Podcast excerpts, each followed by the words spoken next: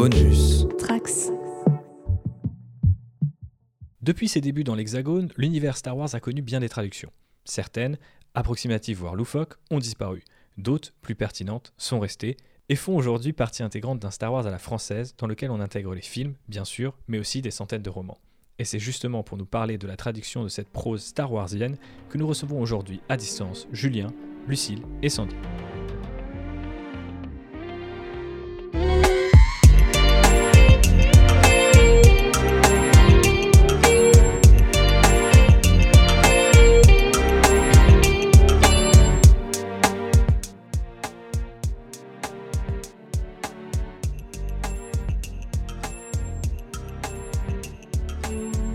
Julien, bonjour Lucille, euh, bonjour Sandy. Vous êtes euh, traducteur freelance avec, euh, dans le cas particulier de Lucie, une casquette en plus, directrice de collection pour les romans Star Wars d'univers poche qui rassemble Pocket et Outre-Fleuve. Est-ce que j'ai bien présenté la chose, Lucille? Parfait, nickel, c'est exactement ça. Ok, super. Donc vous partagez un même métier, vous trois, et c'est pour ça que vous êtes là aujourd'hui. Mais euh, il n'y a pas d'exception à bord de l'Outrider pour cette première question. C'est toujours un peu la même qu'on pose aux gens qui nous rejoignent à bord du vaisseau. C'est de savoir comment vous avez découvert Star Wars. Et donc, je vais demander à Lucille euh, de commencer. Comment tu as découvert la saga qu'on aime tant J'ai- Quand j'essaie de me rappeler quand est-ce que j'ai pu voir la première fois le film, je je me rappelle pas d'un jour, euh, voilà, d'un day one, je me rappelle pas. Sinon que je m'en souvienne, euh, Star Wars a fait partie de ma vie. Euh, en fait, euh, on regardait les films en famille, mes frères avaient les petites figurines, voilà, donc c'était vraiment quelque chose du quotidien. Et puis, en fait, la passion a commencé à grandir quand, quand je me suis mise au livre.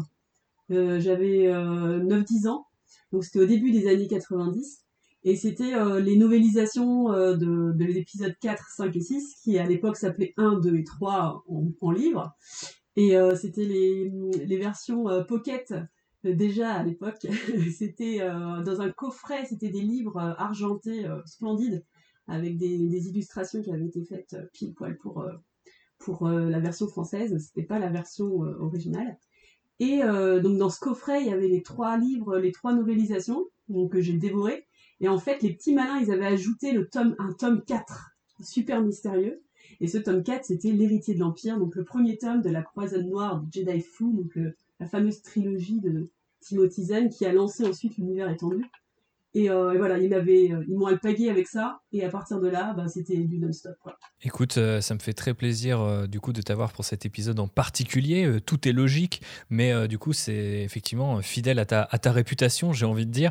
Et c'est la première fois qu'on a quelqu'un qui, je crois, a vraiment mis, tu vois, les bouquins et l'univers étendu comme l'un des, on va dire, euh, l'un des, pans, euh, tu vois, de sa découverte de Star Wars. Souvent c'est quelque chose qui vient après, c'est souvent la deuxième étape. Pour toi, ça a été quasiment la première, si je te comprends bien, donc c'est plutôt cool. Et tu auras l'occasion de- d'en reparler, j'imagine. Est-ce que, Julien, toi aussi, c'était la même chose ou est-ce que tu as découvert euh, Star Wars d'une manière, j'ai envie de dire, un peu plus conventionnelle? Ouais, plus conventionnel parce que j'avais en fait 4 ans quand le premier est sorti. Donc j'ai vraiment littéralement grandi avec. le premier que j'ai vu au cinéma de mémoire, c'est le, troisième, Le Retour du Jedi, en ayant vu les, précédents euh, de mémoire à la télé euh, entre-temps. Et puis bah voilà, j'ai fait connaissance comme ça, même avant de les voir au cinéma, euh, avec le, ben, à la fois les, affiches, euh, les, les articles euh, dans les magazines, et puis euh, le merchandising qui arrivait très tôt et pour la première fois sur une, série de films comme ça. Donc j'ai, je pense, joué d'abord avec les, les figurines, euh, notamment de Boba Fett, euh, avant d'en savoir vraiment plus sur le, sujet. Et puis après, ben, c'est ces trois films qui m'ont accompagné pendant euh, ben, jusqu'à aujourd'hui en fait. hein. Euh, sachant que ben, je, me suis toujours intéressé à la saga, j'ai, raccroché avec la, avec la prélogie. Et puis, prélogie que, que j'ai, il y a quelques années seulement, revue et je pense vraiment comprise. Parce que j'étais dans un petit peu dans le, comme tous les gens de ma génération, ou en tout cas beaucoup, euh, dans une, euh, une espèce d'appropriation de la première, de la première trilogie. J'avais certaines déceptions. sur la seconde. Et puis en fait, tout s'est remis en place en la revoyant plusieurs fois et en, comprenant un petit peu le fil conducteur qu'il y avait, même si on peut lui, lui reprocher certains défauts, mais d'un point de vue scénaristique, du point de vue de la saga, c'est vraiment quelque chose qui se boucle de manière assez admirable en fait. Complètement. Et c'est bien de le réhabiliter, y compris euh, de la part de quelqu'un justement de, on va dire, euh, de cette première génération de fans euh, de Star Wars qu'on n'a pas non plus l'occasion d'avoir souvent à bord. Donc merci pour ce témoignage. Et si, si je peux ajouter une chose, d'ailleurs, c'est en fréquentant, parce que je pense que c'est intéressant pour, pour un peu tout le monde, c'est en fréquentant des, des gens qui avaient grandi, eux, pour leur part plus jeunes, hein, et qui avaient grandi pour leur part avec la prélogie et Clone Wars. Et c'est à force de constater que finalement on partageait tout un tas de choses avec des films complètement différents, à des époques différentes. Euh, et c'est l'intérêt qui portait euh, notamment au scénario, à l'aspect politique euh, de ces trois films qui m'a vraiment poussé à force à, aller fouiller, voir d'un peu plus près ce que j'avais raté en fait. c'est la jeune génération qui t'a incité à revenir un petit peu sur tes pas et à prendre le temps de revoir ces films. Super cool comme histoire. Est-ce que euh, Sandy, tu concluras avec une histoire encore plus cool? Tu as un petit peu de pression sur toi, je, dois dire? Alors non, moi je suis pas, je suis pas quelqu'un de cool déjà. Donc euh, ah dommage. et alors je, je peux pas prétendre avoir commencé euh, à, découvrir la saga ni par les films ni par par l'aspect littéraire. Moi j'ai découvert avec les jouets. Mon premier mhm. souvenir de, de, Star Wars en 78, les, les les, catalogues de jouets où euh, les jouets Star Wars c'était euh, bah, voilà c'était le truc à avoir tu vois. Et, euh, et je me souviens distinctement euh, de d'avoir été fasciné par les visuels, notamment par le Stormtrooper et par, euh, par Z6PO à l'époque, puisque c'était Z6PO et pas encore C3PO. Euh, J'étais fasciné par l'aspect de ces personnages sans savoir ce qu'il y avait derrière. Et, euh, il m'a fallu des années pour, euh, pour comprendre ce qu'il y avait au-delà des jouets, parce que je, je, je on n'avait pas de cinéma dans le petit bled où j'étais. Donc j'ai acheté des, quand j'étais tout petit, j'ai acheté les romans, la novélisation aussi euh, de, de de l'Empire contre-attaque de, la guerre des étoiles. J'ai commencé par les romans et comme Julien, mon premier film Star Wars, ça a été le retour du Jedi au cinéma en 83. Et là, c'était euh, l'émerveillement total. Tu vois. Le, truc, euh, j'ai vu les, deux autres évidemment par la suite. J'ai bien dû les voir 50 fois chacun. Et, euh, voilà, à partir de ce moment-là, une fois que tu en as vu un au ciné, t'es mordu. Euh, et alors un truc euh, que, que j'ai en commun avec euh, avec Julien, c'est que j'ai redécouvert aussi la prélogie euh, grâce à des à des amis qui sont beaucoup plus jeunes que moi. Qui, qui à l'époque avaient une vingtaine d'années et, et qui m'ont complètement fait changer d'avis vis-à-vis de la, de, de, de la prélogie que je détestais que, je détestais de tout mon cœur. Et, euh, ils m'ont vraiment fait changer d'avis en me disant, mais voilà, tu vois, euh, moi ce que j'y trouve, c'est ça, ça, ça et ça. Et effectivement, ça, ça, ça, a complètement marqué leur, euh, leur génération comme la nôtre a été marquée par la première trilogie. Ce qui fait que euh, voilà, c'est assez agréable. Euh, comme disait Julien, on, retrouve en fait, euh, c'est quelque chose qui réunit énormément de monde en fait cette cette œuvre.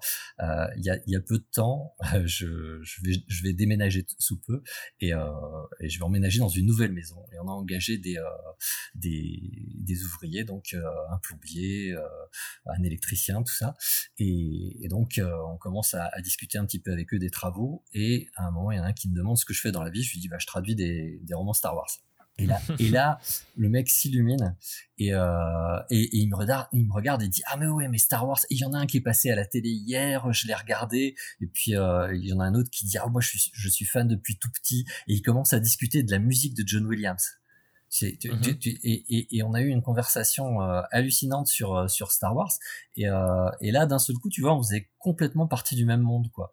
Et je trouve que c'est ça qui est, qui est magique avec toutes ces, ces trilogies quelles qu'elles soient que ce soit la prélogie la postlogie ou la, la trilogie d'origine c'est qu'elles réunissent les gens autour de quelque chose qui, qui est dense et dont on peut discuter sous énormément d'angles différents sans jamais épuiser ce qu'on a à en dire mais on le voit en plus d'ailleurs avec vos trois témoignages qu'on peut venir de générations et de, d'environnements, de, de, contextes très différents et en même temps se retrouver autour de cette même passion, quitte à limite même apprendre de ses erreurs, à supposer que euh, ne pas aimer la prélogie soit une erreur, mais euh, effectivement, c'est très touchant d'avoir euh, vos différentes versions.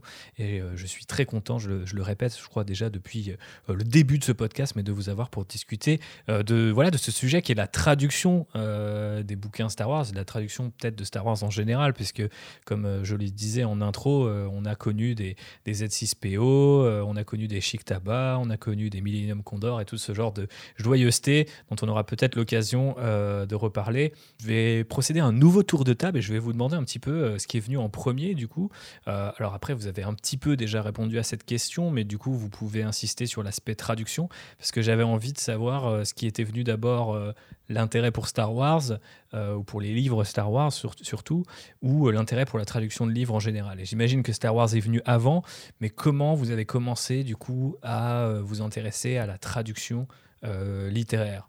Est-ce que euh, Julien, tu veux bien m'en dire un peu plus là-dessus? Oui, euh, moi je suis arrivé à la traduction, euh, pas par accident, mais par une suite de rencontres et de.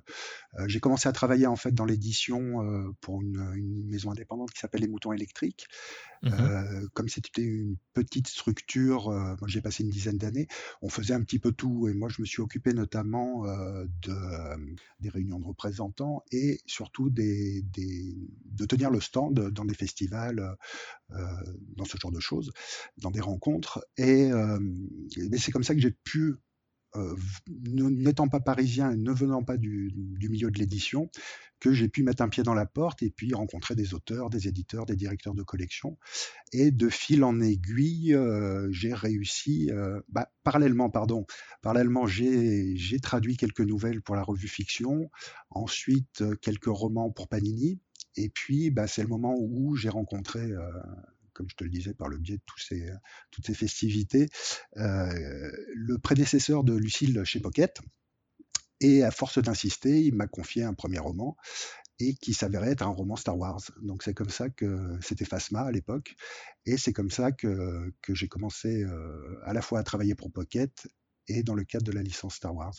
Ok, donc euh, c'est finalement assez récent par rapport à ton parcours euh, dans ce milieu-là, euh, la traduction de bouquins Star Wars. En ouais, c'est ça. Le premier, c'était paru en 2018. Eh ben, c'est cool parce que du coup, ça prouve effectivement que euh, on peut être un, fan de, la première heure et revenir euh, sur la deuxième trilogie, puis traduire un bouquin qui concerne la troisième.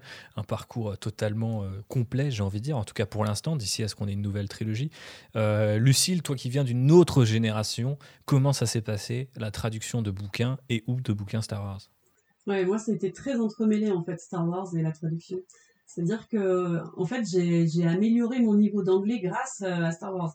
Euh, je me suis mise à regarder des, films en anglais. Euh, c'est déjà une première étape, mais surtout, j'ai dû me mettre au roman en VO, ceux qui n'étaient pas encore traduits, parce que j'avais envie de les, lire rapidement. Et du coup, je m'y suis mise, alors que, bon, j'étais pas très très douée en anglais à cette époque-là. Faut dire que le collège et le lycée français pas forcément ce qui nous rend euh, super doués en anglais. Euh, donc, euh, du coup, c'est ça aussi qui m'a mis un peu le pied à l'étrier. Et, et je sais que les premiers bouquins que j'ai lus de, Star Wars en VO, je, je captais pas la moitié du, livre, quoi. Mais je m'accrochais, je m'accrochais. Et ça, c'est vraiment un conseil que je donne aux parents s'ils veulent que leurs enfants se mettent. enfin, s'améliorent en anglais, c'est de se plonger dans des livres, même s'ils comprennent pas tout, c'est pas grave, faut juste s'accrocher un peu et ça, ça aide vraiment. Et puis euh, ensuite, euh, j'ai découvert la traduction un peu plus tard parce que j'ai fait un cycle euh, littéraire en fait, Hippocagne et Encagne.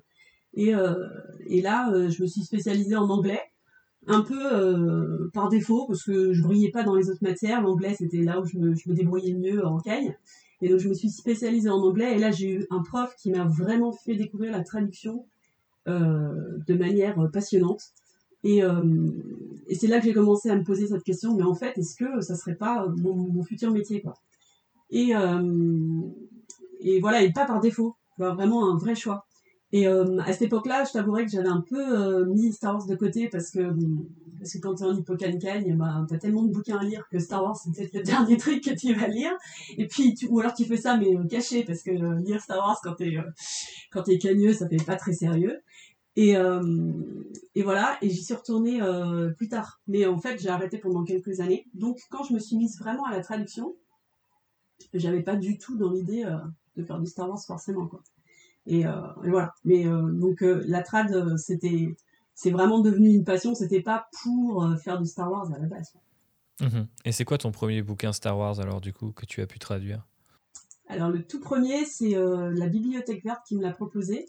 Et mais c'était marrant parce que en fait, c'était au moment de la, de la ressortie de l'épisode 1 en 3D. 2012 euh, Ouais, c'est ça. Bah, c'était euh, non, c'était avant le rachat par Disney parce que justement, quand Disney a racheté, après ils ont ils ont ils ont, annulé ce projet voilà, c'est ça.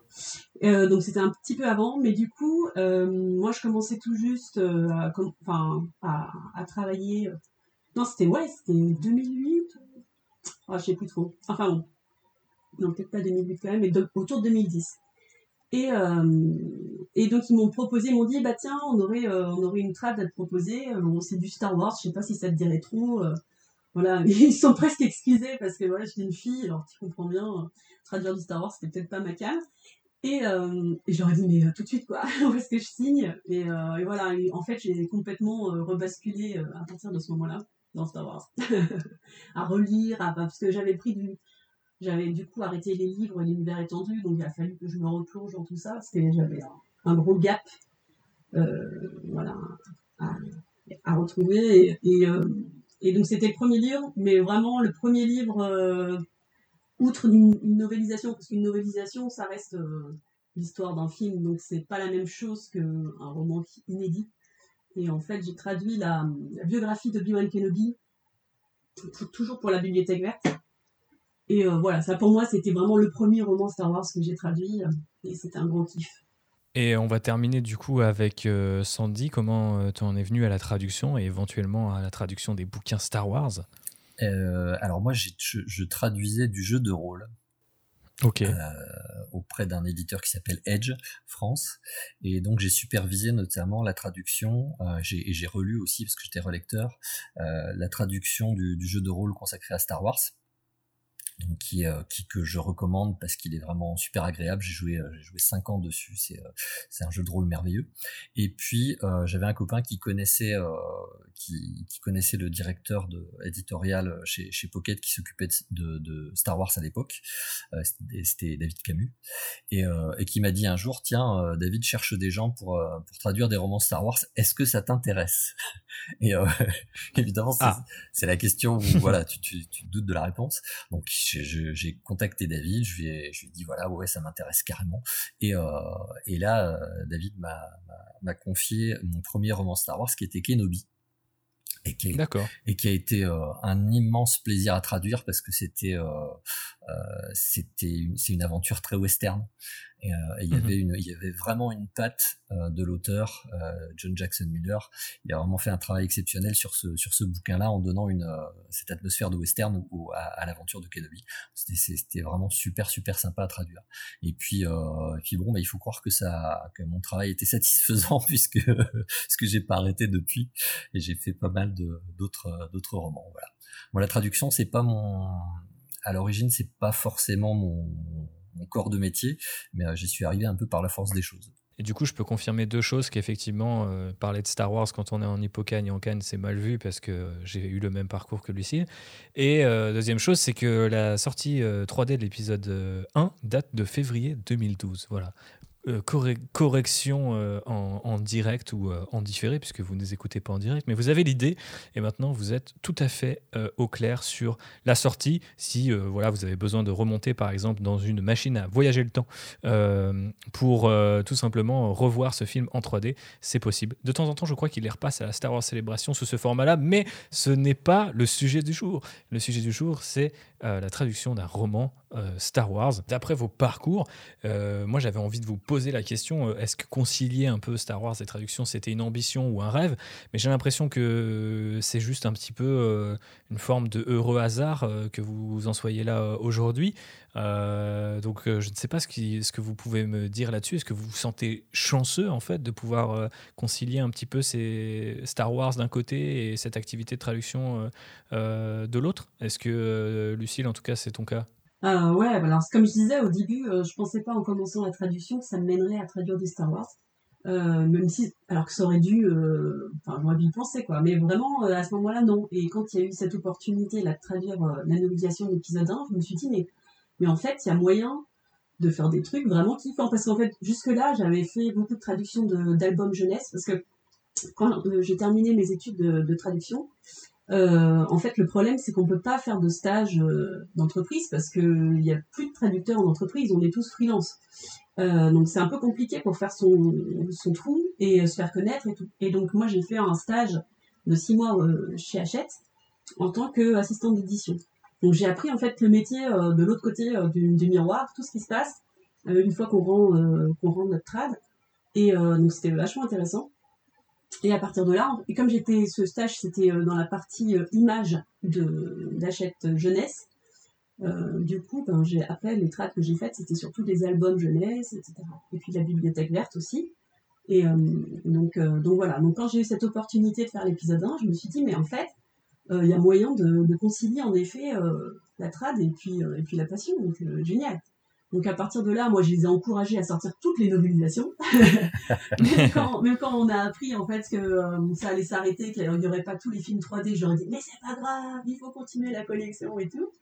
Après on a appris qu'il allait y avoir d'autres films, donc euh, je leur ai dit non mais là il faut faire carrément les 6 et tout. Donc, euh, donc voilà, ensuite on s'est lancé euh, dans, dans toutes les novées euh, euh, pour la bibliothèque verte. Donc ça c'était passionnant, je les ai pas toutes traduites mais euh, j'en ai relu certaines.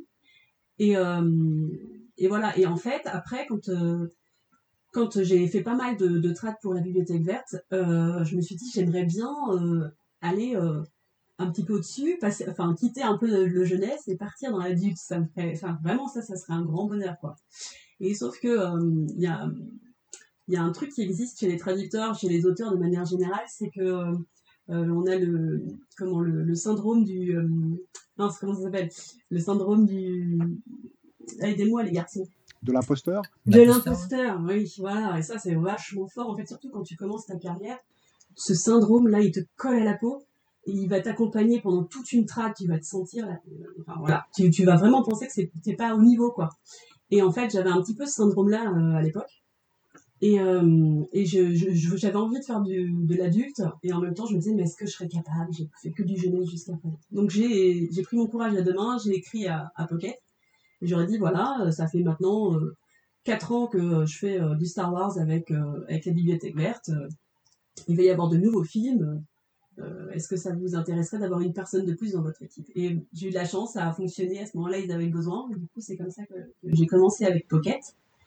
Et, euh, et là, en fait, euh, c'est devenu un vrai rêve.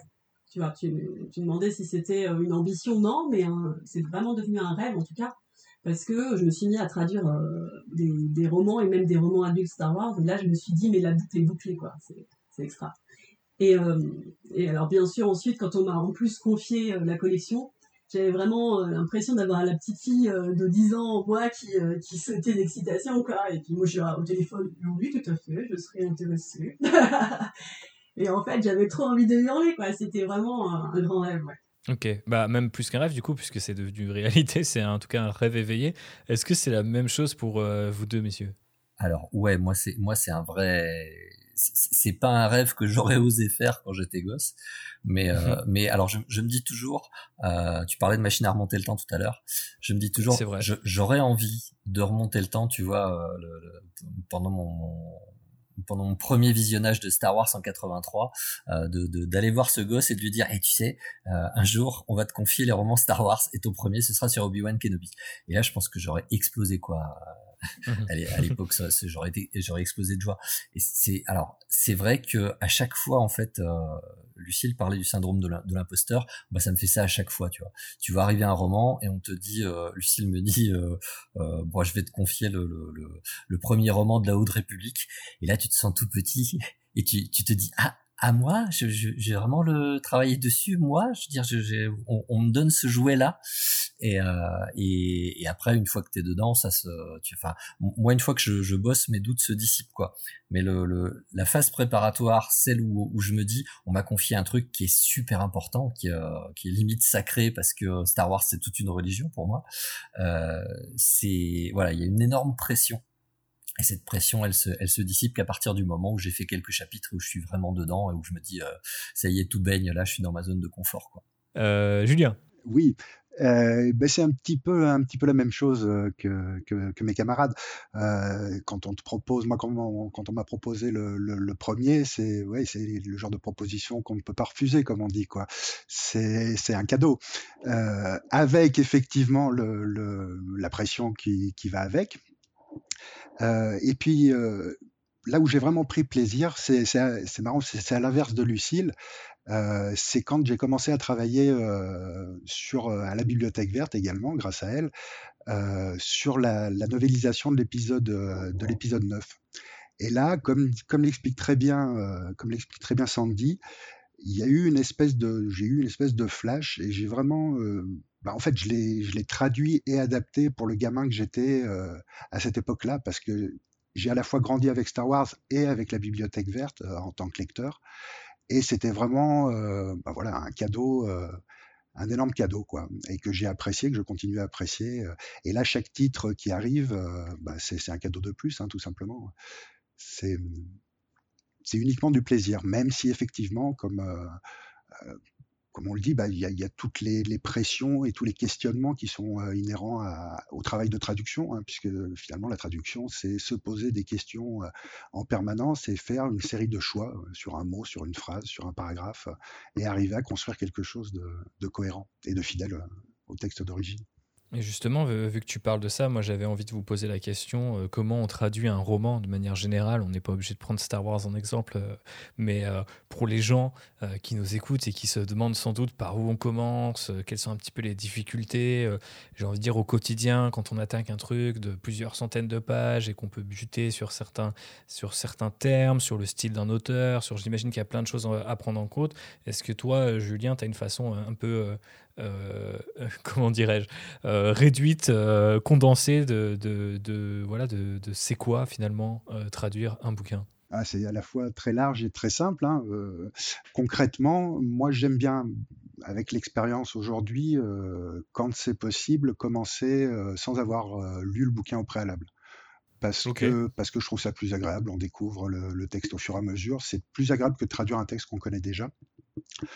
Euh, et puis, ça permet de suivre aussi, paradoxalement, on peut se dire, oui, mais alors au niveau de la cohérence générale, etc., eh ben, ça permet de suivre, euh, d'être euh, peut-être plus proche du lecteur que du traducteur. On, est à la fois le lecteur et l'auteur, et ça permet de cheminer à l'intérieur du livre en amenant les choses petit à petit, ce qui n'empêche pas après coup de revenir sur des passages, de, corriger certaines choses et de, de rendre l'ensemble effectivement cohérent. Euh, voilà comment moi je travaille là actuellement, euh, sachant après que c'est ça fonctionne par première fois, quoi. Tout est une première fois à chaque fois, et en même temps, euh, bah, cette nouvelle première fois se nourrit de toutes les autres. Moi, j'essaye à chaque fois que, je travaille sur un bouquin d'apprendre des choses. Et euh, alors, ça peut aller de, passer d'un genre à l'autre, ça peut passer, ça peut passer par passer d'un lectorat à l'autre, d'adulte à jeune adulte, à la jeunesse, où on n'a pas exactement les mêmes, les mêmes techniques, le, même rendu euh, final. Euh, ça peut passer par euh, euh, travailler, comme je l'ai fait avec Lucille et Axel Demoulin, sur un des albums les, les, albums Hachette illustrés avec les, les, les plans de vaisseaux qui, qui s'apparentent presque plus à de, la, à de, la, traduction technique. Mais en fait, tout ça se nourrit. C'est-à-dire que on, peut, on peut travailler sur des, des, des sujets, des bouquins qui ont l'air complètement différents, mais on apprend toujours quelque chose en termes de traduction, en termes de travail personnel, et ça s'applique toujours sur le bouquin suivant d'une manière ou d'une autre. Très intéressant. Sandy, c'est quoi ta vision euh, de la même euh, Alors moi, activité? Moi, c'est simple, j'utilise la force. Ah, non, c'est. En... J'ai pas posé. Et oui. en fait, je, je, me retrouve carrément dans ce que dans ce que disait Julien, parce que à une époque, je lisais les, les, les romans avant de les traduire et euh, en particulier pour euh, euh, pour dégrossir un petit peu certains passages techniques et puis prendre des notes de vocabulaire et, et, et, et faire des recherches techniques au préalable pour, pour avoir le vocabulaire nécessaire pour traduire ça correctement. Et puis finalement, comme le dit très très bien Julien, suivre le cheminement du lecteur, ça permet aussi de, alors d'un point de vue très très concret, de savoir ce qu'il ne faut pas révéler au lecteur. par exemple, de, de, savoir qu'à tel moment, le lecteur il n'est pas censé avoir telle information, telle chose. alors, le, le, l'exemple parfait c'était Kenobi où il y a un personnage qui est vraiment très particulier un, un, pillard tusken euh, qui a un secret vraiment très très spécifique. Et, euh, pas, il y en a peut-être qui n'ont pas lu encore je, je, je, ne dis rien du tout parce que c'est une des immenses satisfactions de, de ma carrière d'avoir réussi à préserver le secret jusqu'au moment où il est, où il est, où il est révélé et, euh, et, et, donc d'être à la fois, comme disait euh, Julien, euh, lecteur et traducteur. Mais sinon, pour le reste, j'ai l'impression qu'il n'y a pas de, il n'y a pas de secret parce que euh, effectivement, on peut tomber sur. moi, j'aime beaucoup traduire John Jackson Miller. Euh, j'ai traduit Kenobi, j'ai traduit Chevalier errant, on va chercher le, titre, euh, qui était très sympa. Et euh, voilà, c'est un, un, style qui me correspond très très bien. Et puis à côté de ça, donc ça, ça, se, ça se traduit comme euh, comme si je faisais des, je faisais des mots croisés. Ça se fait tout seul, spontanément. Mhm. Tu vois, je, je, tricote en fait. Et, et à côté de ça, la, la, ouais, je, bah, je suis dans le dans le flow, tu sais. Euh, tu, tu, il y, a ce moment où tu, voilà, ça, ça se déverse tranquillement, et puis euh, et, puis après à la relecture, tu, tu corriges quand même un petit peu parce que tu te dis que t'as été un peu laxiste. mais euh, mais en général, ça se passe pas mal. Et à côté de ça, j'ai traduit un jour une nouvelle de Christy Golden, et là, ça a été euh, mais une prise de tête incroyable, quoi. Parce que quand je lisais la nouvelle, c'était limpide, et, euh, et j'étais complètement, la prose me paraissait complètement inextricable et très très difficile à, à reproduire telle quelle avec le style de Christy Golden, alors que c'est pas un style très empoulé non plus. Euh, mais j'ai eu énormément de mal. Donc euh, voilà, il y a des, y a, il y a des jours avec, il y a des jours sans, et, euh, et il y a des auteurs avec lesquels on a plus d'affinité. Euh, je, je, sais pas d'où ça vient en particulier. Il y a des auteurs qui vous plongent dans le dans le flow et qui euh, et pour lesquels ben, on tricote. Et il y en a d'autres pour lesquels il faut se faut se, se détricoter le cerveau avant de pouvoir poser les choses sur le sur le papier. Lucille, un truc à ajouter euh, là-dessus? Ouais, en fait, c'est ça, c'est que d'un livre à l'autre, on va avoir des techniques différentes. Bon, déjà, d'un traducteur à l'autre, forcément, on fait pas pareil. Et après, même d'un livre à l'autre, ça peut, ça peut évoluer. Et euh, moi aussi, avant, j'essayais je, j'essayais de lire le livre et je le fais plus. Alors, la raison principale est que je n'ai absolument pas le temps en général. Vu qu'on a lire le bouquin avant, c'est juste pas possible. Mais je suis tout à fait d'accord avec Julien qu'il y a un plaisir, euh, en fait, à ne pas savoir la suite et de maintenir le suspense. Au-delà de voilà de d'être comme à la place du lecteur, il y a aussi que ne pas savoir la suite, ça nous tient en éveil en fait et ça nous donne envie d'avancer, avancer, avancer. Euh, mais par contre, c'est le, dernier là, celui de la Haute République euh, qu'on a traduit euh, avec avec Sandy, donc la lumière des Jedi. j'ai pas pu m'empêcher, je l'ai lu avant parce que j'étais vachement prise, j'étais happée par le, récit et que j'avais vraiment envie de, mais je te comprends, je te comprends tellement parce que celui-là, il, enfin, moi, il m'a, il était tellement palpitant dès le début. Tu vois, t'étais euh, euh chaque chapitre en fait, euh, les, les, à chaque fois que je m'arrêtais de bosser, mais j'avais hâte d'être au lendemain de reprendre la lecture et la traduction parce qu'il était vraiment exceptionnel. Celui ben, moi, j'ai pas réussi à, me retenir, tu vois. et du coup, euh, voilà, donc différentes méthodes à chaque fois. après, ce qui peut être intéressant de dire, c'est le temps qu'on met pour traduire un roman moi, j'ai calculé que je mettais euh, entre 2 et 4 mois. Je suis plutôt traînante, euh, donc je suis plus proche du 4 mois que du 2 mois. Après, il y a de temps en temps, on a des délais très très courts et voilà. Euh, Sandy et Julien, tous les deux, ils sont super rapides. Hein. Donc ils peuvent ils peuvent vous traduire un roman en deux mois, ils sont très très doués pour ça. Mais c'est pas moi c'est pas ma spécialité. on a les Speedy Gonzalez de la traduction. Ouais. Bah, si Sandy est, est, force sensitive et pas nous, ah, bah, forcément, ça explique beaucoup de choses. Mais sinon, après un autre euh, petit détail de, traducteur, moi, quelque chose que j'ai compris euh, et qui m'aide bien, c'est que quand on bloque sur un passage, c'est vraiment de, surligner passage, de mettre une, première, un premier essai, même si on sait qu'on trouve que c'est pourri, et d'avancer. Et en fait, ça, une fois que j'ai compris ça, ça m'a vachement euh, libéré, surtout avec toujours cette histoire de syndrome de l'imposteur là. Euh, bon, là c'est pourri, mais on sait qu'en revenant dessus, après on va trouver un truc génial. Et en fait, ce qu'il faut, c'est faire confiance à la personne qui va, enfin, à toi-même, qui va te relire et, euh, te dire non mais euh, moi, le mois dans, dans une semaine, il va trouver un truc génial, t'inquiète pas, t'avances et c'est bon. il y a un petit côté jeu vidéo là-dessus. euh, tu sais, quand tu bloques sur un niveau euh, pendant, oui. pendant des heures, et puis finalement tu craques, tu vas te coucher, et le lendemain matin, tu le passes du premier coup, quoi. Comme si ton cerveau avait travaillé pendant la nuit. Et ça fonctionne aussi comme ça. Il y a une, une traduction, comme c'est un travail au long cours dans lequel on baigne tous les jours, euh, ça reste une tâche de fond. Et effectivement, comme elle le dit très bien, on arrive à solutionner des choses. et souvent de manière très satisfaisante par rapport au, bloc- au blocage qu'on pouvait avoir au Oui, départ. Ouais, le, le temps de la relecture qui dure, euh, alors moi je sais pas pour vous, mais moi c'est à peu près 2-3 semaines la relecture du roman. Euh, Parce que j'aime pas trop relire au fur et à mesure, je fais plutôt à la fin. Euh, et en fait, elle, est, elle est super agréable cette période-là. En fait, c'est très agréable parce que déjà on se, on se surprend soi-même en se disant ah tiens j'avais trouvé ça, c'est pas mal comme, comme idée de trad et tout. Et puis il y a des moments où on bloquait, où là ça coule tout seul. Et en fait c'est c'est vraiment le, moi je trouve que c'est le moment plaisir de, de la trad. Ah mais complètement. Com- Ça, ça me rappelle ce que disait euh, des proches. euh, Il, il disait je n'aime pas écrire, j'aime avoir écrit. Et, euh, et moi j'aime bien avoir traduit. Et après je me relis. Effectivement, c'est c'est ce moment où tu peux te débarrasser en partie de ton syndrome de l'imposteur parce que tu te dis ah c'est quand même pas mal ce qu'il a écrit ce mec-là. C'est ah c'est c'est Mhm. moi. Exact. Et qu'est-ce qui fait la spécificité alors de la traduction d'un roman Star Wars? Vous avez un petit peu euh, abordé la question avec euh, vos différentes expériences et notamment la technicité, euh, j'imagine. Mais du coup, si vous pouvez nous en dire un petit peu plus sur ce qui fait le sel de la traduction d'un bouquin de la saga, ça me ferait bien plaisir d'en apprendre un petit peu plus là-dessus. Donc je propose, tiens, à Lucille de garder le micro et de nous en dire un peu plus sur la question. Alors moi, il y a un mot qui viendrait tout de suite, c'est terminologie. voilà, la singularité d'un roman Star Wars dans la traduction, c'est ça, c'est c'est le glossaire, quoi.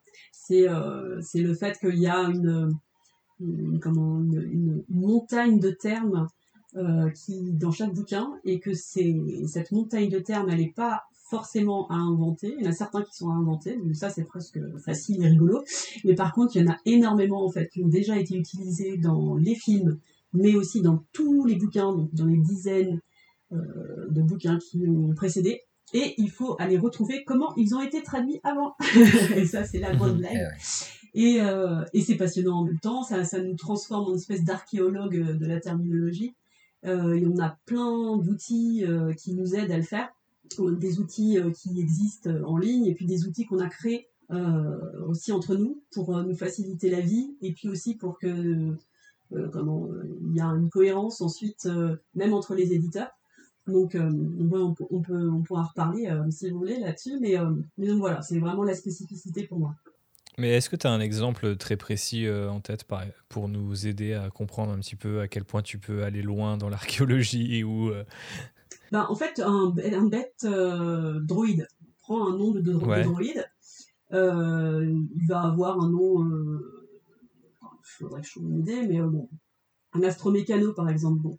Imaginons Mhm. que tu arrives, tu, tu, c'est la première fois que tu dois tra- traduire euh, l'astromécano. Donc, tu, du coup, tu, vas, tu te demandes, mais comment est-ce que ça a été traduit euh, autrefois? Donc, tu vas aller chercher euh, dans Wikipédia, tu vas aller chercher la fiche de l'astromécano, donc en anglais, bien sûr. Et puis euh, là, tu vas voir qu'il a un lien vers le wiki français. Alors ça, c'est quand, quand tout se passe bien. Ça, ça c'est quand la force est avec toi, ouais. Voilà, Mhm. ça. Et là, pim, tu tombes sur l'affiche euh, Droïde Astromécano, merveilleux. Ils te disent que, euh, que enfin, voilà, tu vois dans le dans le dans l'article que c'est vraiment un, un, un terme qui est utilisé dans plein de dans plein de livres et tout, parce que ça c'est pratique, tu as toutes les sources. Euh, mais parfois t'as pas la fiche française. Du coup, il faut aller chercher dans d'autres encyclopédies en ligne, euh, voir si ce, ce terme-là existe. Ensuite, tu te dis, bon, Mhm. attends, euh, si je le trouve pas, alors je vais essayer. Peut-être que ça s'appelle un astrodroïde. Alors tu tapes astrodroïde et puis tu cherches euh, comme ça, en fait, en faisant des petites, euh, des petites tentatives à, à l'aveugle, quoi. Là, tu vas peut-être tomber sur des fiches, mais de, de trucs inconnus. Enfin, tu vois, tu as deux, trois sites qui vont parler d'astrodroïde, mais là, tu vas vite te rendre compte que non, c'est pas très sérieux, ces sites-là, donc tu vas aller chercher ailleurs. Ensuite, tu retournes sur Wikipédia, tu vois qu'il est apparu dans, dans tel bouquin de, Luceno, et alors donc tu vas te dire, bon, alors le bouquin de Luceno, je vais aller voir telle page. Donc, parce que tu peux faire des recherches comme ça, tu peux savoir à quelle page le, terme apparaît. Donc si tu as, si le livre dans ta bibliothèque, tu peux aller chercher dans la version française à quelle page il est quel titre, quel mot a été utilisé, tu vois. Donc Mais ça, c'est pour les termes qui sont compliqués et qui n'existent pas déjà dans nos glossaires. Parce que comme je te disais, en fait, on a créé des glossaires dans lesquels on a plusieurs milliers de termes qui ont déjà été établis, qu'on a et, voilà, avec les différentes trades, on a choisi la trad qu'on utiliserait à partir de maintenant, et en mettant les sources à chaque fois pour justifier. Et euh, voilà, à chaque nouveau bouquin, on a une centaine de nouveaux termes à ajouter à ce, à ce glossaire. Une centaine, carrément. Ouais, carrément, ouais une centaine voire plus hein, parce que des fois tu tombes sur des bouquins qui sont très très denses et euh, où tu vas rajouter euh, tu vas rajouter non seulement des termes qui sont spécifiques au bouquin mais certains qui euh, qui n'avaient pas été inclus au glossaire jusque là et que tu, tu inclus pour pour futures références quoi. Mmh, ok. Et t'as un exemple encore une fois? Question un petit peu bête à chaque fois mais alors non mais j'ai un exemple de terme moi qui me posait problème au début c'est speeder bike. Ouais tu vois, euh, speeder bike, c'est traduit par motojet dans les films, c'est traduit par moto speeder, et parfois c'est pas traduit selon les selon les œuvres. Donc, euh, donc tu, tu, là tu peux te poser la question, mais comment je fais quoi? Et euh, alors ce que ce que Lucille ne dit pas, par modestie, c'est que c'est que c'est c'est elle qui a beaucoup poussé pour que on ait un glossaire qui soit harmonisé. Euh, mm-hmm voire qu'il soit harmonisé entre éditeurs, euh, de, de, sorte qu'on n'ait plus ce genre de problème-là, qu'on n'ait plus d'un côté speeder bike, d'un côté moto speeder, d'un côté euh, motojet, tu vois.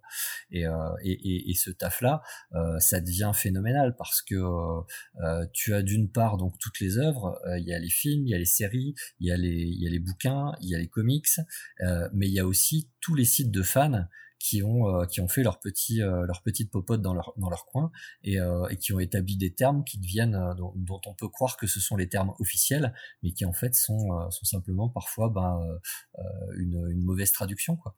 Donc c'est c'est un travail énorme énorme vraiment ce, ce glossaire c'est voilà là c'est un truc un outil vraiment super utile.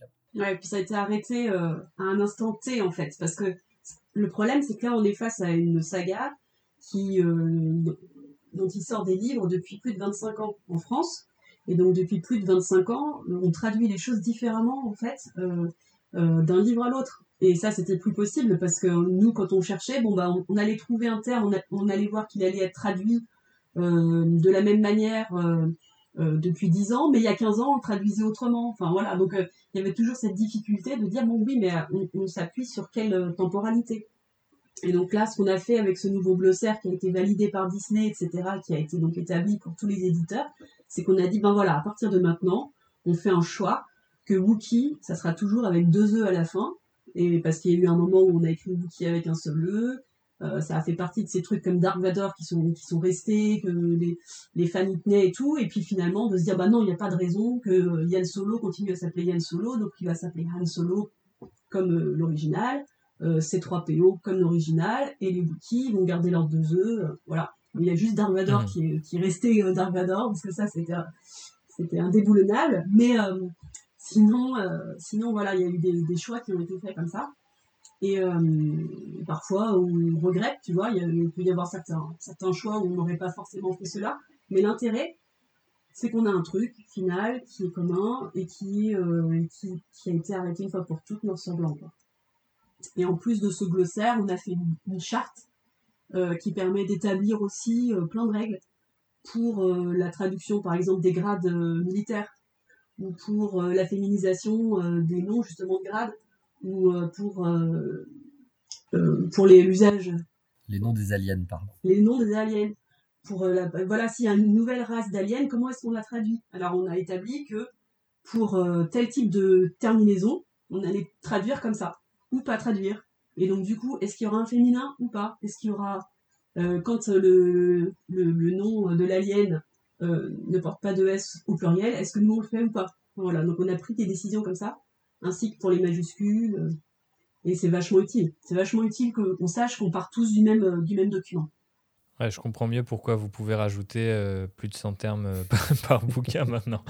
Euh, merci pour cette précision. Est-ce que, Julien, toi, tu as d'autres trucs à ajouter sur ce qui fait un petit peu la singularité de la traduction d'une œuvre, d'un bouquin Star Wars. Oui, bah, hormis la Termino, parce que c'est vraiment, vraiment le gros morceau, et, on saluera jamais assez le boulot qu'a fait et continue à faire Lucille euh, dans le domaine, parce que c'est vraiment un, travail de titan.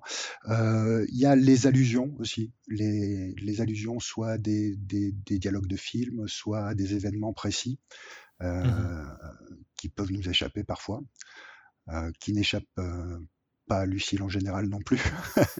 Ah, et puis je salue euh, aussi, euh, on a un relecteur en fait qui s'appelle Renaud Thomas et qui euh, relie au niveau, enfin qui relie aussi la VO avec la VO et c'est vachement utile et lui il a l'œil aussi pour ces petites références là donc, voilà merci Renaud. Et puis peut-être peut-être un aspect positif qui est aussi spécifique à, Star Wars, mais qui rejoint ce qu'on ce qu'on ce qu'on disait avant quoi. Moi quand j'ai commencé là avec Phasma, qui est bon qui est qui est en marge de de, l'histoire principale. Ah, dans le premier chapitre ou le deuxième, la, protagoniste euh, ben, joint Leia par radio. Et moi, ça m'a fait ma journée, quoi, de, de, dire que j'ai traduit un dialogue de, Leia, même si c'est deux, répliques euh, par radio.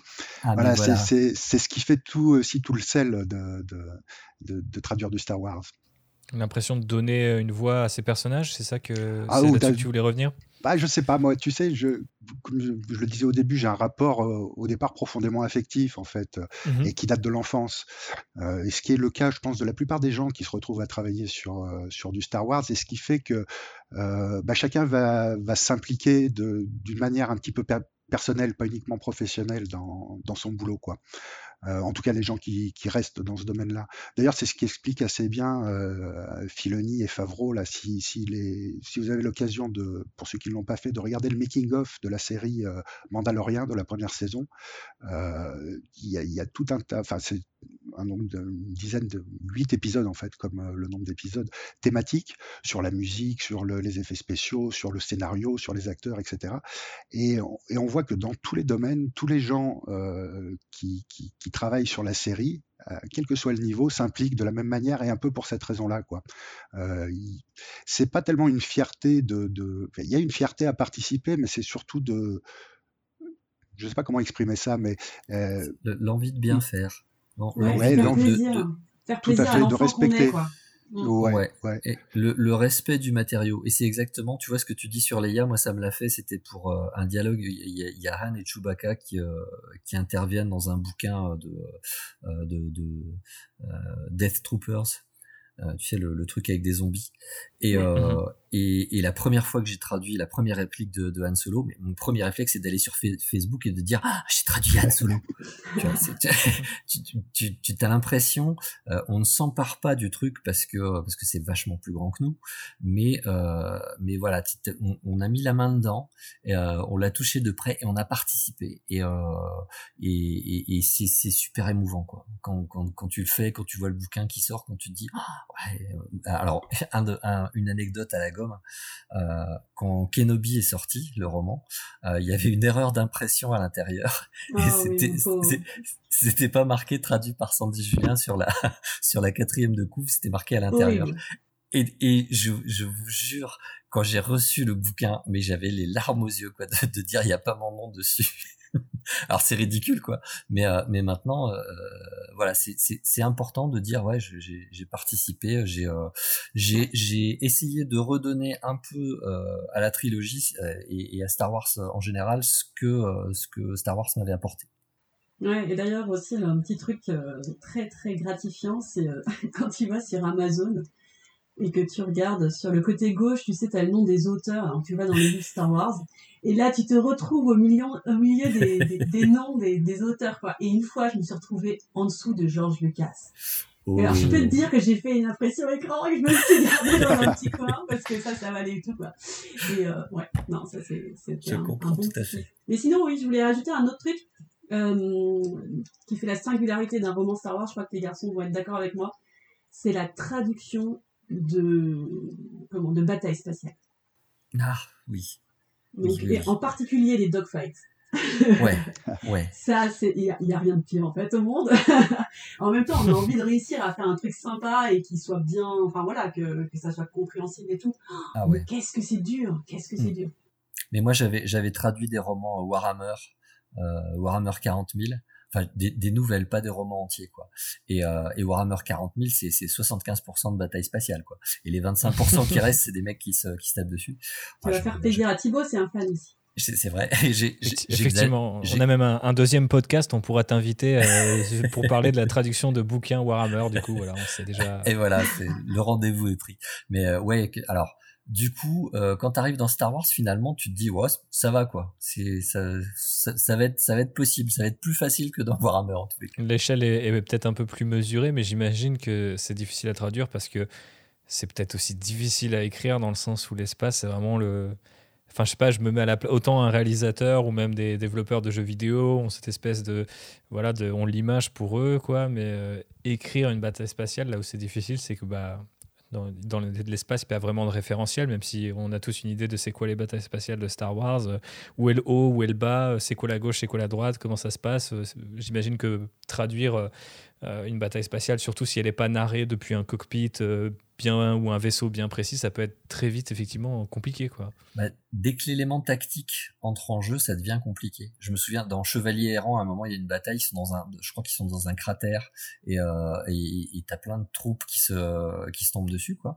Et euh, et là à un moment j'étais complètement paniqué. Je me dis mais mais attends ils sont devant la crête et alors les autres ils sont au sud, ils sont à l'est. Résultat des courses, j'étais obligé de faire un petit plan sur mon sur mon tableau pour euh, pour comprendre ce qui se passait. Et quand tu fais un plan, d'un seul coup tu tu déstresses parce que tu comprends effectivement la façon dont l'espace est agencé et, euh, tu arrives à, adapter euh, la prose anglaise et en faire quelque chose de, compréhensible.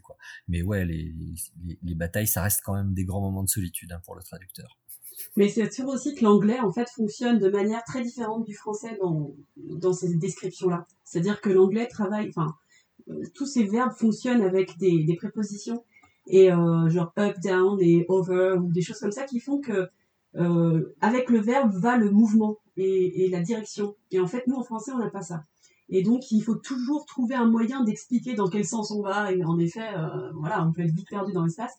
Et, euh, et nous-mêmes, en le disant, en fait, parfois, on dit, attends, euh, je vais relire la phrase, je suis pas sûre d'avoir tout compris exactement. Et puis, il y a une surenchère aussi entre les auteurs, parce que chaque auteur Star Wars sait qu'il aura sa bataille spatiale à raconter. Et donc, chacun va essayer de trouver une autre façon originale de, raconter ça. Et donc, on se retrouve parfois avec des trucs qui sont complètement, enfin voilà, c'est super loufoque, quoi. Après, c'est chouette. Une fois que c'est fait, ce genre de truc, t'es content de la relire une fois que c'est terminé. Et là, tu te dis, ah ouais, c'est cool. Mais alors, qu'est-ce que c'est chaud Enfin, sur le moment, tu, tu fais une ligne en, en 20 minutes, quoi. C'est l'horreur. Mais c'est ça. C'est vrai qu'à la relecture, après, c'est une des plus grosses satisfactions que j'ai pu avoir, moi, de, de, de, lire ces trucs où tu, tu passes, mais, euh, je sais pas, une demi-heure sur une phrase, en vrai, hein, une demi-heure de 30 minutes.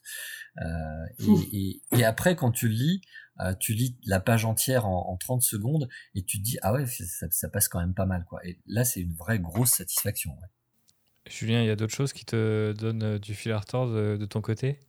Non, euh, non, c'est vrai, les, les, les scènes d'action, les batailles, ouais, c'est vrai que c'est euh, c'est les deux, les deux plus gros morceaux, je crois, euh, en dehors de ce qu'on a déjà évoqué. Et dans ce qui fait plus plaisir alors, puisque tu es un peu la voix de la sagesse depuis le début de ce podcast, en nous rappelant qu'il y a aussi un plaisir dans la traduction. outre, euh, outre donner une voix à tous ces personnages euh, que tu as appris à, connaître depuis toutes ces années, est-ce qu'il y, a, est qu'il y a un petit kiff ailleurs? Peut-être euh, là plus particulièrement avec, euh, avec la série de bouquins Haute République, euh, là il y a, vraiment un, plaisir différent qui est d'être d'être au départ de quelque chose de nouveau.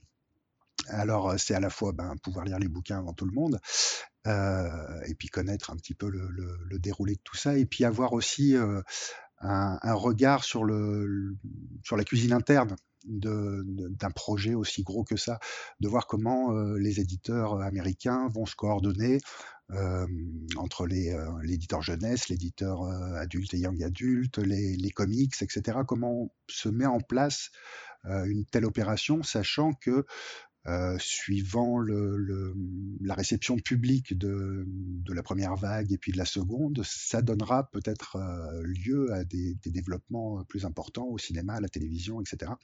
Donc là, d'être au départ de, de ça, c'est vraiment euh, un plaisir supplémentaire, oui. Lucille, en tant que directrice du coup de, de collection, comment s'est passé un petit peu l'accueil de cette nouvelle de la Haute République d'un point de vue, justement, on parlait de bataille, mais justement tactique. Quand on t'annonce que du coup, on, va développer, euh, enfin Star Wars va développer cette nouvelle saga essentiellement littéraire dans un premier temps, qui va connecter tous les éditeurs des romans et des comics, euh, qui nous emmène 200 ans avant euh, la menace fantôme, avec de tout nouveaux personnages, de tout nouveaux antagonistes, de nouveaux endroits. Est-ce que quelque part c'est le, rêve euh, de tout éditeur de, recevoir euh, ce, cadeau de la force ou est-ce que au contraire ça se transforme très vite en cauchemar quand on se voit euh, confier un petit peu bah, tous ces bouquins, cette coordination avec d'autres éditeurs parce qu'on imagine que vous avez dû aussi travailler par exemple avec Panini Comics qui va éditer les comics de la Haute République. Comment s'est passé un petit peu tout cet exercice jusqu'à présent? Ouais, c'était super enthousiasmant en fait moi, j'arrive pas à me départir, enfin, j'arrive pas à faire la, part entre l'éditrice et la fan, en fait. Donc, en fait, mon premier réflexe, c'est toujours la fan qui va la voir. Ma première réaction, ça va être ça. Et donc, euh, à la fois de me dire, euh, c'est génial, c'est gigantesque, c'est énorme, et en plus, on va avoir les premières loges. Euh, donc ça, c'est top. Et après, vient qu'après, bien après, de me dire, ah ouais, mais en fait, ça va être un boulot monstre, et ça va être juste impossible de... réussir à faire les choses en temps et en heure et, de les sortir de façon à ce que les, fans n'attendent pas trop, attendent pas trop et tout. Mais euh, ça, ça vient vraiment après. Et euh, c'est une chance, je pense, euh, parce que du coup, je, c'est un, carburant, quoi. Et ça t'aide à avancer, pas trop regarder aux difficultés, puis tu sais qu'on trouvera des solutions. Bah, c'est ce qui est top aussi par exemple avec Panini, c'est aussi des fans de Star Wars. On sait que tout le monde va vouloir faire le meilleur travail possible, donc on sait qu'on va trouver un moyen euh, pour, euh, pour euh, s'accorder et puis que les gens regardent pas trop autant qu'ils consacrent à ça. Que voilà, c'est des, gens avec qui tu peux parler le week-end pendant tes temps, temps libres. À, discuter, à parler de tel point. Enfin voilà, tu sais que ça fait aussi partie de leur passion. c'est beaucoup plus relax en fait que si on travaillait seulement aux heures aux heures de bureau et puis qu'il fallait faire rentrer dans ces heures de bureau euh, les trades de Star Wars, ça marcherait pas, on n'y arriverait pas quoi. Euh, donc euh, donc voilà, donc non non non, c'est super enthousiasmant et puis c'est vrai qu'avec l'historique de, Star Wars et l'épisode 9, la fin de la saga Skywalker, on avait envie tous, je pense, de prendre un, bol d'air frais, de, quelle que soit la façon dont on a, dont on a accueilli euh, la, la, la post-logile. Euh, moi, j'ai vraiment aimé en fait 7 8 9 j'ai plein de plein de choses que je lui reproche aussi. Mais j'ai pris du plaisir. Mais en même temps j'ai eu aussi un plaisir à me dire bon allez maintenant on passe à autre chose. Et, du coup cette haute république m'a fait très très très très plaisir pour ça. Et je sais qu'elle enthousiasme aussi de manière uniforme. C'est-à-dire qu'elle va enthousiasmer les gens qui ont un peu laissé, euh, laisser tomber les romans Star Wars euh, depuis quelques années. Ceux qui n'ont pas trop aimé les films, euh, ceux qui ont aimé les films aussi sont enthousiasmés. Donc c'est chouette parce qu'on se retrouve un peu avec une unité autour de ce projet. Donc, voilà, pour moi, c'est plein de, de perspectives très réjouissantes. Cool. Pour les gars, j'imagine que c'est la même chose, mais je vais embrayer un petit peu sur, sur une idée un peu plus précise. J'ai vu au fur et à mesure de la promo de la Haute République, de High Republic du côté ouest de l'Atlantique euh, que euh, des auteurs par exemple comme Cavan Scott relayaient pas mal en fait euh, les efforts de traduction des différents pays en fait qui comme nous ont reçu la nouvelle avec enthousiasme mais qui comme vous par contre traducteurs ont dû taffer quelque part en un temps un petit peu bah, record, j'imagine, puisque l'idée, c'est quand même que le monde découvre cette nouvelle ère de Star Wars à peu près euh, au même moment. Alors, euh, l'épidémie de Covid est passée par là et ça a un petit peu retardé la sortie de cette euh, nouvelle génération d'œuvres Star Wars. Mais ce qu'on voit aujourd'hui, c'est quelque part une équipe créative qui est unie autour d'un même projet et qui dépasse même un petit peu euh, les frontières qui peuvent encore de nos jours, je trouve, euh, quand on parle de Star Wars tout particulièrement, parce que c'est une franchise multimilliardaire, euh, créer pas mal de distance en fait avec, avec l'œuvre elle-même ou même ses, ces créatifs, ces auteurs. Est-ce que vous, qu'est-ce que ça vous a inspiré, par exemple, Julien, Sandy, de, de, voir cet auteur-là, si vous avez l'anecdote en tout cas, relayer un petit peu les efforts de tout le monde? Je pense que euh, notamment, l'exemple, c'était autour de la station spatiale qui s'appelle en VO la Starlight Beacon, que je crois que vous avez traduit sous le terme de flambeau stellaire, si je ne dis pas bêtise. Mais voilà, qu'est-ce que ça vous inspire? C'est une forme de respect, de, de, de, remerciement, à votre avis? Euh, ben, alors moi j'avais j'ai pas suivi l'affaire en particulier je, je, me suis pas trop renseigné là-dessus mais je, pense que euh, c'est pas simplement un respect, ça, tient un peu à ce dont on parlait tout à l'heure. C'est-à-dire que euh, on, participe tous, on est tous un petit rouage de la machine Star Wars, et, euh, on n'est pas simplement des rouages qui sont euh, qui sont écrasés, tu vois, par un truc un truc pesant quoi. C'est voilà, chaque rouage a une importance, et et, voilà, tu, tu, as quand tu lis des, des, des making of ou des choses pareilles, on te parle des accessoiristes, on te parle de des d'absolument euh, tous les techniciens de plateau. Et voilà, on sait que tout le monde est important dans cette, euh, cette chaîne-là pour réaliser quelque chose d'aussi immense que Star Wars. Quoi. Donc euh, voilà, ça, ça c'est, super gratifiant d'apprendre ça. Et ouais, ça fait, ça fait vachement plaisir. Quoi. En fait, juste, juste pour rappeler l'histoire, en fait, au moment où on a annoncé que, que Starlight Beacon s'appellerait Flambeau Stellaire, au moment de la présentation de notre programme, euh, donc ça a été tweeté, euh, ça a été tweeté, Flambeau Stellaire, etc. Et en fait, Kevin Scott, qui est donc euh, un des auteurs, un des cinq auteurs de la Haute République, celui qui a fait les, les, BD adultes, les comics adultes, et qui va faire le deuxième tome de romans adultes, eh bien, il a retweeté ça en disant qu'il était à fond pour le flambeau, qu'il trouvait ça super comme nom, et voilà. Donc, ouais, c'était très touchant trop cool. Ouais, sur, sur, son blog, il a même depuis relayé un petit peu les différentes traductions qu'il y a pu avoir en allemand, en français. Euh, et euh, j'ai l'impression que ça participe vraiment à cette énergie euh, que dégage aujourd'hui la Haute République. Alors, à l'heure où on enregistre ce, podcast, on n'a pas encore, nous, autres lecteurs, eu l'occasion de la découvrir. en français en tout cas, mais c'est vrai que ça m'a toujours donné l'impression d'une espèce de petite famille au sein de la grande famille Star Wars et qui, qui reste très consciente en fait euh, à la fois des limites mais de, de, aussi de toute la créativité justement qui peut se dégager euh, de la part des œuvres Star Wars purement littéraires en fait.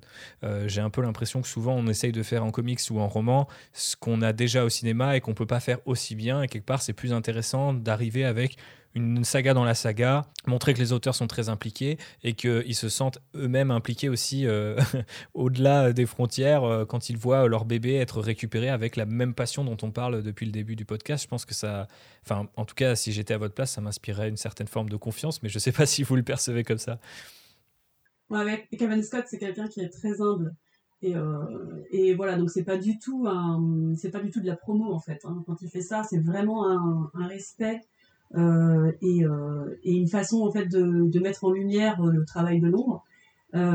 et comme disaient les garçons, quoi, vraiment ce travail auquel on participe tous un peu à notre, à notre humble niveau. Et je pense que le, le, le travail d'auteur, c'est souvent un travail très solitaire. Euh, traducteur, c'est pareil. On est vraiment chez soi, dans notre bureau, à travailler. On, on rend notre travail. Ensuite, bah, c'est d'autres qui, qui, qui, prennent ce travail et qui en font un livre. Et, euh, et, parfois, on peut être vraiment très assez isolé. Et je pense qu'ils ont fait l'expérience, les auteurs, là, en travaillant en équipe, euh, qui avait vraiment quelque chose de passionnant à vivre. Et, euh, et du coup, d'étendre cette expérience aussi aux traducteurs et aux autres éditeurs, je pense que ça, ça leur a semblé naturel, en fait, de nous inclure aussi, parce qu'ils avaient fait cette expérience-là, que, ben, c'est quand même cool quand on, échange, en fait, sur ce travail commun. Il y avait moins ce côté solitaire, je pense. Oui, clairement, je pense que ça a rassemblé tout le monde euh, bah, derrière, du coup, une nouvelle époque euh, de Star Wars. Et justement, je voulais savoir un petit peu, euh, selon vous, quels étaient les, enjeux en fait de la traduction très précise des premiers bouquins de la Haute République. Est-ce que Julien, tu veux commencer avec peut-être une idée d'un enjeu en particulier ou un truc qui t'a marqué dans ce projet-là, outre le fait d'être parmi les premiers à le lire? Et nous t'envions grandement Ah bah c'est la liberté qu'il y a pour tout le monde en fait, notamment pour les auteurs. Alors il y a, y a des cadres qui ont été donnés visiblement, hein. euh, ça a été fait, euh, ça a été réfléchi de manière collective, mais mais chaque auteur a ensuite la liberté de, de raconter sa propre histoire. Euh, ce qui est, ce qui est très intéressant, c'est qu'on est à la fois en territoire connu et inconnu. On est dans le contexte Star Wars, on a des Jedi, on a des sabres laser, etc. On a des, des vaisseaux qu'on connaît ou qui sont les, les prédécesseurs de, ceux qu'on connaît. Euh, et puis en même temps, ben voilà, on sort du, canon des, neuf films. Euh, que, certains pourraient euh, juger être devenus pesants avec le temps. Hein. Moi, la dernière trilogie, moi, me fait l'effet d'être, d'avoir enfin bouclé ça. Et il y a ce souffle-là qu'on retrouve dans, le, dans la Haute République, à savoir, ben, il y a réellement un nouveau départ, et un nouveau départ qui est pas encombré, vu que ça se passe avant tout le reste, qui est pas encombré par ce qui a déjà été fait. Alors il, faut pas, faut évidemment que ce soit cohérent avec la suite, mais euh, vu que ça se passe dans, un, dans une galaxie entière, dans un univers entier, il y a suffisamment de place euh, et, de temps pour pouvoir raconter un petit peu ce qu'on a envie. Donc c'est cette liberté-là, ouais. Et puis aussi peut-être de voir l'évolution, euh, alors notamment en jeunesse, parce que moi j'ai plus travaillé en jeunesse et en young adulte sur ces, sur la Haute République, sur de voir comment le choix des personnages évolue. Euh, c'est-à-dire que voilà, on a de plus en plus de filles, notamment de personnages féminins, euh, et puis euh, c'est de plus en plus inclusif dans tous les sens du terme que ce soit euh, au niveau des façons de penser, au niveau de la représentativité euh, des différentes couleurs de peau. Euh, là, dans, dans une épreuve de courage, par exemple, on a une, petite fille géniale qui a beaucoup de mal à avoir de l'empathie pour pour les gens qu'elle fréquente. Donc elle est euh, vraisemblablement, c'est pas dit comme ça, mais euh, euh, autiste à haut potentiel, quoi. Et elle va avoir des enjeux qui, qui influent dans l'histoire en fonction de ce, ce caractère précis. Donc voilà, c'est une, une, des faces. Moi, c'est les deux choses que, que j'ai remarquées, mais j'ai pas un recul non plus de, de, plusieurs années. Hein. Mais oui, oui, notamment cette liberté, quoi. notamment cette tu aurais déjà la machine à, à, voyager le temps.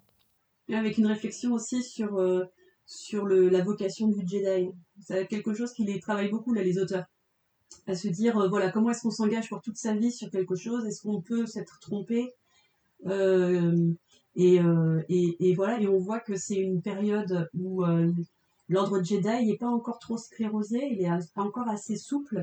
Il permet pas mal de choses, en fait, pour que justement des gens qui sont un peu en période de doute, en période de, de, réflexion, puissent prendre un peu de distance, et donc on voit qu'il y a toute une, toute une réflexion là-dessus qui est portée sur, euh, sur la force, sur les Jedi, sur comment est-ce qu'on on utilise la force et comment est-ce qu'on on l'utilise pour le bien et aussi euh, jusqu'à quelle limite et, euh, et aussi comment est-ce qu'on on intègre les gens dans, la République pour leur bien Est-ce qu'on est fait une pression? Est-ce qu'on voilà, il y a toute une réflexion là-dessus sur cette notion d'exploration et d'intégration à la République. Je trouve ça vraiment intéressant. Sandy, toi, qu'est-ce que tu rajouterais? Euh, moi, j'ai trouvé que c'était, euh, euh, en fait, quand j'ai lu le, premier, la, lumière des, Jedi, quand quand je l'ai fini, je me suis dit, j'aurais voulu voir ce genre de choses là dans la prélogie qui est euh, le, le, problème que j'ai avec la prélogie, c'est que finalement elle est très très sombre et que euh, et, et qu'elle donne une image des Jedi qui euh, moi qui m'a euh, qui m'avait déçu à l'époque parce que ça faisait tomber un petit peu les Jedi de leur, de leur piédestal euh, avec ce conseil qui est comme disait Lucille sclérosé avec avec des, des dans un carcan très très très très complexe et très très restrictif. Et puis là dans dans la lumière des Jedi on a un ordre Jedi qui est flamboyant c'est euh, ça un petit côté euh, moi ça m'a rappelé des romans de KPDP où euh, on a ces personnages qui sont euh, qui sont dynamiques qui sont euh, qui, qui, qui interviennent aussi dans la vie de tous les jours des gens de la galaxie. Il y a il y a une scène dans la prélogie que j'aime beaucoup et, et c'est celle où Obi-Wan guérit le, le, le, le, type qui, qui est accro au bâton de la mort il lui dit tu n'es plus accro au bâton de la mort.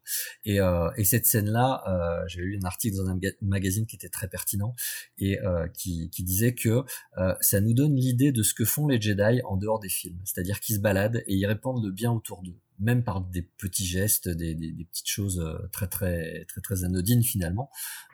encore qu'une désintoxication éclair, c'est peut-être pas si anodin que ça. Mais ouais, j'allais dire, je, je sais pas si c'est si bien que ça pour le mec qui, qui reçoit cette désintox.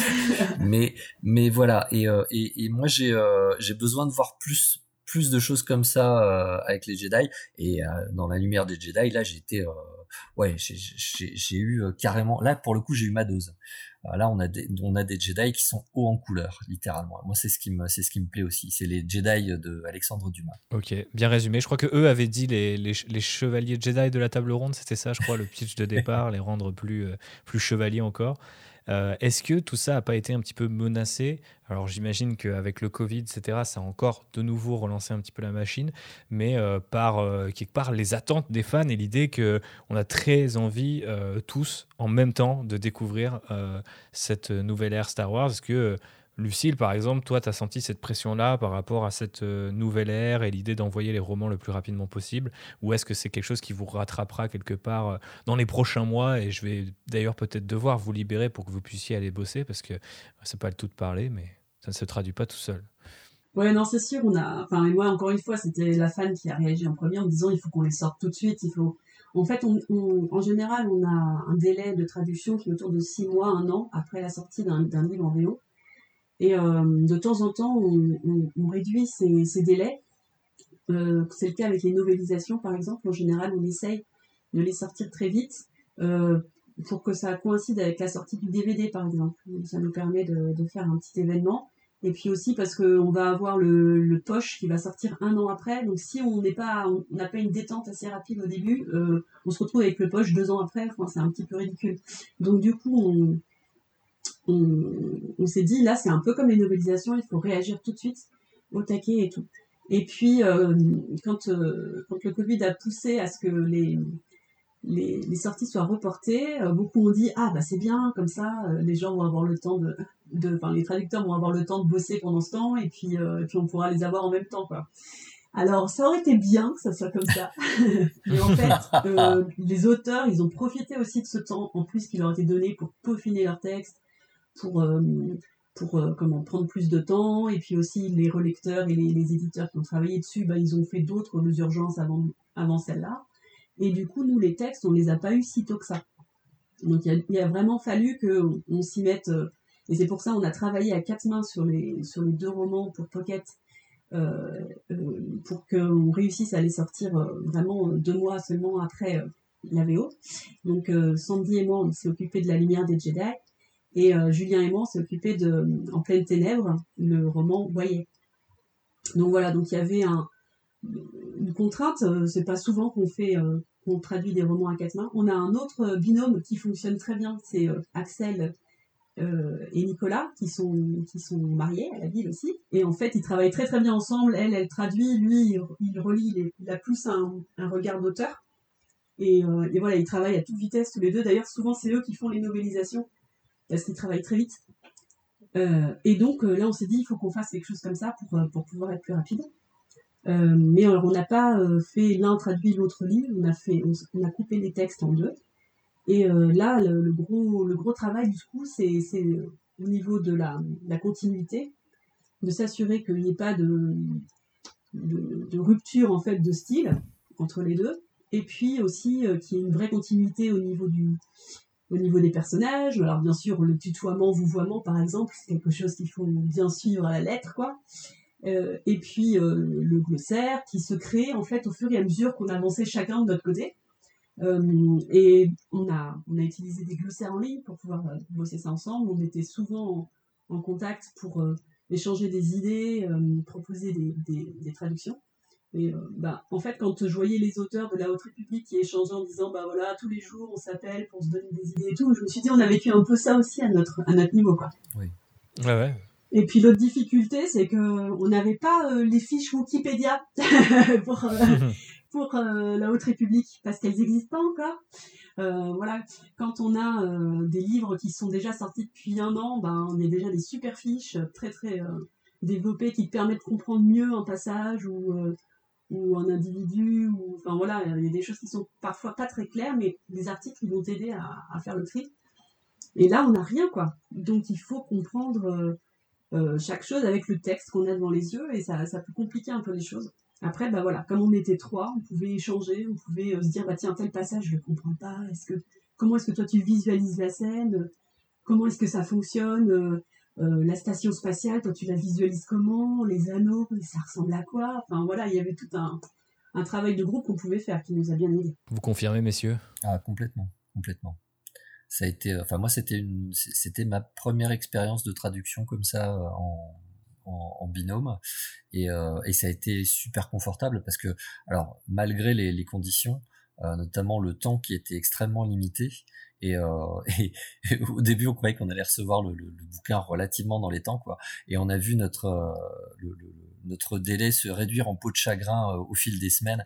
Et je, je, stressais au fur et à mesure chaque semaine en me disant oh là là, mais une semaine de moins pour le traduire, on va jamais y arriver. Et tout. Et, euh, et finalement, l'expérience a été euh, très très euh, très très satisfaisante et vraiment très très confortable. Comme comme disait Lucille, le fait de pouvoir se se concerter pour élaborer ne serait-ce que le glossaire de cet univers-là, c'était c'était vraiment gratifiant. C'est vrai que par rapport à ce que tu disais tout à l'heure, c'est un travail qui est très solitaire d'habitude. Donc effectivement, tes angoisses, tes questions, tu les gardes pour toi tu es plus ou moins satisfait de, la manière dont tu y réponds, mais tant que tant que c'est pas terminé, envoyé, relu et que tu as tant que tu n'as pas de retour, tu sais pas exactement quelle est la valeur de.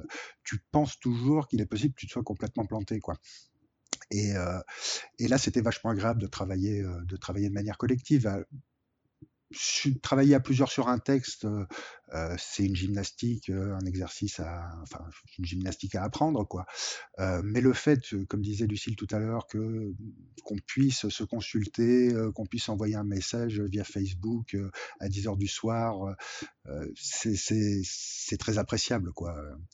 Euh, c'est une façon, ça, compense, si tu veux, les, difficultés de l'exercice. Merci à Julien, Lucille et Sandy de s'être prêtés à l'exercice. Merci à toi. Merci, à, toutes et à tous d'avoir écouté ce nouvel épisode d'Outrider. N'oubliez pas de le partager partout autour de vous, et cela inclut bien évidemment les réseaux sociaux euh, pour faire grossir le podcast. Vous pouvez également donner 5 étoiles à notre émission sur iTunes slash Apple Podcast et euh, en parler à vos proches fans de Star Wars.